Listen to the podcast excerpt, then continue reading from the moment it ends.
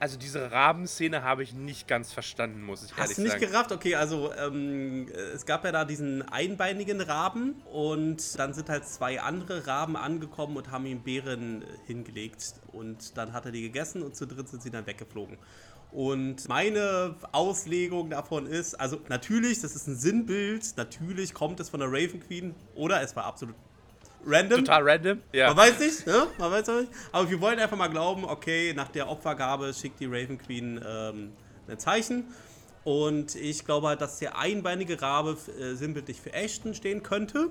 Und die anderen beiden könnten entweder für Bells Held stehen, dass sie den einbeinigen oder den einarmigen, auf alle Fälle den ledierten, dass sie dem helfen. Oder die beiden anderen Raben stehen für die Titanen, und zwar Karmord und äh, Raushan, die äh, Ashton halt helfen.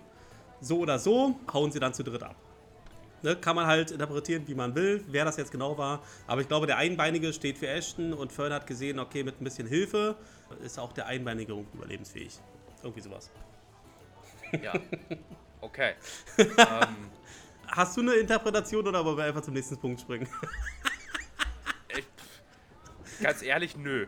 Ich fand das irgendwie ein bisschen weird. Ja, okay, kann man so, kann man interpretieren. Ich habe mir nur gedacht, okay. Der Rabe hat auch, glaube ich, auch eine andere Farbe, oder? Der war irgendwie leicht silber oder leicht weiß oder sowas, wenn ich mich richtig erinnere.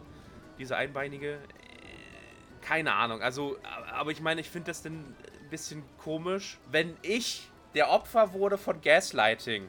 Ja, und plötzlich wird mir eine Szene, ja, der, der dich gegaslightet hat, ist ja auch emotional äh, kaputt und der, dem muss geholfen werden. Denke ich mir so, hä? What the fuck? Hä? Also, hm, Ja, aber- Also ich, also ich weiß nicht, ob ich. Ob, Das finde ich gar nicht so schlimm eigentlich. Ne? Was? Also es gibt, es gibt ja viele Geschichten, auch in Star Wars zum Beispiel, wo halt böse Charaktere ja auch Motivationen haben, die, also die, wo man dann Verständnis irgendwie äh, zeigen kann. Und ja, sie wollen ja, sie sind ja nicht nur böse, sie haben halt auch eine andere Seite. Ja. So, äh, so in diese Richtung. Ja, weiß ich nicht. Aber okay.